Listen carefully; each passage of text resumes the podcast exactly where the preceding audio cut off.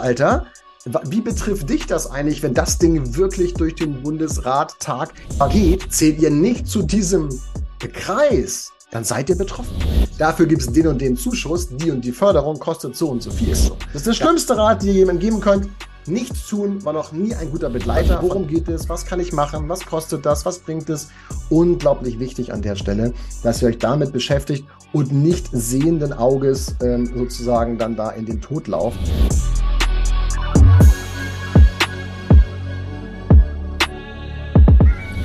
Moin, moin, ihr Lieben, und herzlich willkommen zu einer neuen Folge Wohnen und Investieren mit eurem Björn Scher. Herzliche Grüße aus dem Norden der Republik. Diese Woche war spannend. Diese Woche war spannend aus mehrererlei Gründen. Aber für mich einer der Hauptgründe war, dass diese Woche ja eigentlich kein neues Gesetz verabschiedet wurde, ja, mit dem neuen Gebäudeenergiegesetz, sondern es gibt eine Novelle, also eine Anpassung, eine Erweiterung eines bestehenden Gesetzes und das tritt jetzt in Kraft. Das bedeutet zunächst einmal gar nichts. Warum bedeutet es gar nichts? Weil es tendenziell erst ab dem nächsten Jahr losgeht. Fakt ist aber, dass diese Novelle, ja, wie ich finde, auch ein kleines Erdbeben hervorruft, weil es in der Zukunft Dinge gibt, die wir unbedingt oder die ihr auch als Eigentümer oder zukünftige Eigentümer unbedingt wissen solltet. Und deswegen dreht sich die heutige Podcast-Folge mal ähm, um, um das Thema Gebäudeenergiegesetz. Worauf gilt es zu achten? Welche Fristen gilt es? Ähm, und natürlich auch, wie ihr mich kennt, ähm, welche, welche Lösungsansätze gibt es und welche Fördertöpfe gibt es und wie nehme ich sie am besten mit? Wo muss ich sie beantragen? Wie hoch sind die etc.?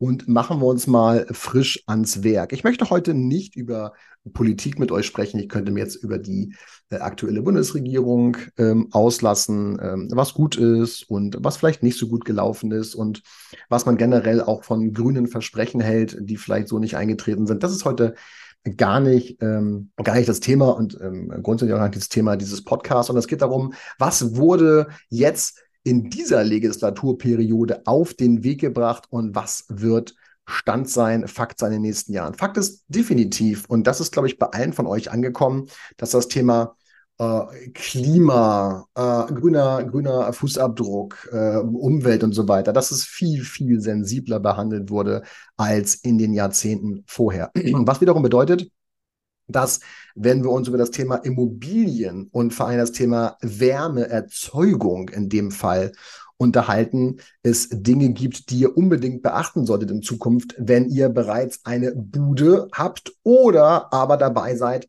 eine zu kaufen. Denn das Thema, äh, das Thema CO2 und die Neutralität nimmt eben Fahrt auf. Es gibt, wie gesagt, bereits ein Gebäudeenergiegesetz und in diesem bestehenden, unabhängig der Novelle, ist ja schon verankert, dass man beispielsweise die obere Geschossdecke seines Hauses dämmen muss. Nicht kann, sollte, muss.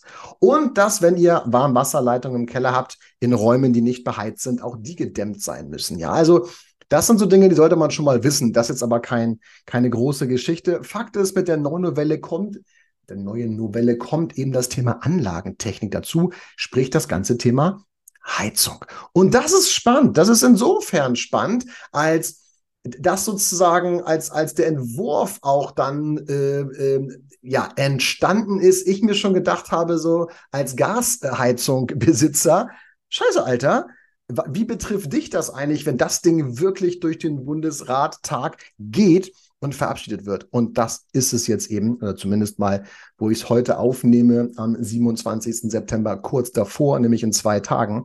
Ich bin mal gespannt, ähm, was dann passiert. Fakt ist eben, dass, und das können wir uns, glaube ich, grob alle merken, das Thema Wärmeerzeugung durch und mit fossilen Brennstoffen wird bis zum 31.12.2044 komplett abgeschafft werden. Punkt. Und jetzt können wir sagen, naja, 2044, Alter, das ist aber echt noch fucking lang hin. Nein, ist es nicht. Das sind 21 Jahre. Und wenn wir uns mal die, auch die Dauer einer Heizungsanlage vorstellen, Natürlich, mit Wartung und, und blablablub. Sind wir vielleicht bei 30 Jahren. Ich bin mal gespannt, wie das bei diesen ganzen elektrischen Heizungen sein wird, wo viel Technik auch drin steckt. Ja, also nicht die konventionellen, äh, sag ich mal, Gasheizung oder auch, auch Ölheizung, sondern mal gucken, wie lange so eine, so eine neuere Heizungsanlage, Wärmepumpe oder Hybridheizung halten werden. Der Fakt ist, 21 Jahre ist nicht so lange, wie es wirkt. Okay? Und deswegen kann ich euch nur heute schon mit an die Hand geben, belest euch unbedingt mal in diese Novelle rein, zumindest was euch dazu betrifft oder guckt bei mir bei YouTube, hört den Podcast. Ich werde da jetzt ganz, ganz viel zu bringen, auch in nächster Zeit, weil das Thema echt präsent, äh, Präsenz hat. Um, ähm, und überlegt, was bedeutet das eigentlich für euch? Was müsste ich ändern? Was sollte ich ändern? Was könnte ich ändern? Und betrifft es mich überhaupt? So, ja, das ist so ein bisschen die, die Thematik dabei. Und ähm, auch in dieser, in, in sozusagen aktuellen Gesetz ist ja verankert, dass Heizung, die vor dem 1.1.1991 äh, installiert wurden, gar nicht mehr betrieben werden dürfen. Und wenn Heizungen 30 Jahre alt sind, dürfen die auch nicht mehr betrieben werden. Vorausgesetzt, ähm, es sind keine äh, beispielsweise Brennwert- oder Niedertemperaturkessel. Das ist relativ simpel. So Brennwertkessel könnt ihr eigentlich immer ganz gut an so einem Kunststoffrohr erkennen bei euch im Heizungskeller wo die Abgase zum Kamin abgeleitet werden, zum Schornstein. Und ähm, die Niedertemperaturkessel, dann gibt es so einen Kondensatablauf. Ja, könnt ihr dann meistens daran erkennen. Ähm, oder ihr holt euch einfach einen Energieberater, einen Schornsteinfeger ins Haus oder einen, einen Heizungsbaumeister. Fakt ist, ähm, diese Heizungen dürfen eh nicht mehr betrieben werden. So, jetzt nehmen wir mal einfach an, wir wohnen in einem Haus ich nehme jetzt mal mich als Beispiel aus 1974 und wir haben in den letzten Jahren sehr viel gemacht, unter anderem auch die Heizung vor zwei Jahren erneuert. Ja, also neue Heizkessel, neue Heizungsanlage, neue, äh, ähm, neue Heizkörper auch bei uns im Haus so. Und jetzt könnt ihr entspannt sein, weil ich werde die nächsten 20, 25 Jahre Ruhe haben. Ich darf die Heizung schon noch weiter betreiben, auch nach gewissen Stichtagen, die ich euch gleich nenne. Das Entscheidende ist, was ist wenn diese Heizung, die aktuell mit fossilen Brennstoffen betrieben wird, sprich mit Kohle, Torf, Erdöl, ähm, Erdöl, Erdgas, was passiert, wenn die kaputt geht? Das ist der entscheidende Punkt. Alles, was ihr heute noch macht, ja, also dieses Jahr noch macht, und die Heizung hält dann die nächsten 20, 25 Jahre, müsst ihr gar nichts tun. Das ist die gute Nachricht an der Stelle. So, jetzt gibt's natürlich aber auch Heizungen, die vielleicht ein bisschen älter sind ja, die in den nächsten fünf, zehn, 15 Jahren kaputt gehen. Und darum geht es, dass man sich darüber Gedanken macht, dass man eben, wie gesagt, diese fossilen Brennstoffe abschafft und dass in Zukunft die Wärmeerzeugung optimalerweise zu mindestens 65 Prozent mit erneuerbaren Energien stattfindet. Ganz, ganz wichtiger Punkt an der Stelle. 65 Prozent, mal merken einfach, erneuerbare Energien. Da gibt es ja diverse Möglichkeiten heute schon, ja, von der Wärmepumpe, wie gesagt, eine Erdwärmepumpe, Hybrid, Direktstrompumpen, ähm, ja, und, und, und diverse Dinge, die auch noch kommen werden, nicht wahr? Es wird ja, das müsst ihr euch mal vorstellen, der ganze Markt wird sich drehen, ja, auch die Technik wird sich weiterentwickeln. Ich weiß zum Beispiel, dass, glaube die Firma Feiland ähm, ist gerade dabei, die bringt es in drei, vier Jahren, glaube ich, raus an, einem, an einer, einer Heizungsanlage, die eben mit Wasserstoff auch arbeitet. Also Wasserstoffanlagen, vielleicht auch eine Gasheizung, äh, die mit Wasserstoff dann dementsprechend betrieben wird nachher. Also es gibt interessante Modelle und ähm, da gilt es eben auch abzuwarten, ja, nicht in Panik zu verfallen, abzuwarten, was kommt. Fakt ist also folgendes: Habe ich eine Heizungsanlage, so wie ich jetzt bei uns zu Hause, und ich sage einfach, alles klar, das Ding hält noch 20, 25 Jahre, bin ich erstmal fein raus. Aber wenn die irgendwann kaputt geht und irreparabel ist, es geht nicht um Reparaturen, es geht um irreparable Heizungsanlagen, die dann erneuert werden müssen, dann muss ich mir heute ja eigentlich schon Gedanken machen, oder? Und wenn ich mir heute schon Gedanken machen kann, ist es ja wie eine Anschlussfinanzierung fürs Häuschen, ja, die vielleicht erst in 20 Jahren äh, ausläuft, die Finanzierung, muss ich mir doch auch heute schon Gedanken machen. Das sind 100.000 Rest. Was mache ich dann, ja, wenn der Zins so bleibt? Und das Gleiche es jetzt eben auch. Denkt drüber nach, wie, wie alt ist eure Heizungsanlage? Wie heizt die aktuell? Wann ist damit zu rechnen, dass sie kaputt ist und nicht mehr zu reparieren ist? Und dann muss man eben gucken, ähm, was passiert. Und jetzt gibt es gewisse Fristen, die wir einhalten dürfen. Das heißt, ähm, wenn wir, jetzt geht es ein bisschen nach den Gebieten, wenn wir in einer Region wohnen, wo die Einwohnerzahl kleiner als 100.000 Euro ist, haben wir bis 31.07.2028 eine, eine Frist. Ja, so bis dahin ähm, können wir auch Heizungen reparieren, beispielsweise Bis dahin ist alles soweit Chico. Wenn die Einwohnerzahl über 100.000 ist, also in Hamburg bei uns, in Großstädten, dann haben wir nur bis zum 31.07.2026 sozusagen ähm, den, den, den Heizungstausch, der es dann möglich. Danach ist nichts mehr. Okay, dann müssen wir einfach gucken, dass wir auf 65 Prozent erneuerbare Energien kommen. Und was dabei eben auch ganz wichtig ist, schaut bei euch in der Region mal nach der kommunalen Werbeplanung. Ihr könnt ja keine Entscheidung treffen, ohne dass die Kommune bei euch, die Gemeinden bei euch sagen, ey, wie wollen wir eigentlich in Zukunft dieses Thema auch bei uns spielen? Bieten wir Nahwärme, Fernwärme und so weiter? Was bieten wir unseren Bürgern sozusagen an? Und darauf können wir ja nur eine wirtschaftlich fundierte Entscheidung treffen. Ansonsten wissen wir ja gar nicht, was Phase ist. Okay? Also auch da wird noch viel Spielraum sein. Fakt ist aber, diese beiden Daten dürft ihr euch merken. 31.07. 2028 äh, und 31.07.2026 als Deadline für die jeweiligen Regionen, was den Heizungstausch betrifft. Dann wird es natürlich wieder eine Übergangsfrist auch geben. Allgemein von fünf Jahren. Es gibt Unterschiede bei Etagenheizung beispielsweise, ähm, äh, bei, bei Mehrfamilienhäusern. Und wenn man dann eine zentrale Heizung einbaut, sind es im Prinzip insgesamt 13 Jahre geht zu tief jetzt. Fakt ist, merkt euch einfach, 26 und 28 ist Deadline dort, wo ihr jetzt aktuell wohnt. Deswegen schaut unbedingt drauf, was für eine Heizung habe ich drin, wie alt ist die, wie lange hält die noch und ähm, was ist gegebenenfalls zu berücksichtigen, ähm, wenn es um die Umrüstung von Heizungsanlagen geht.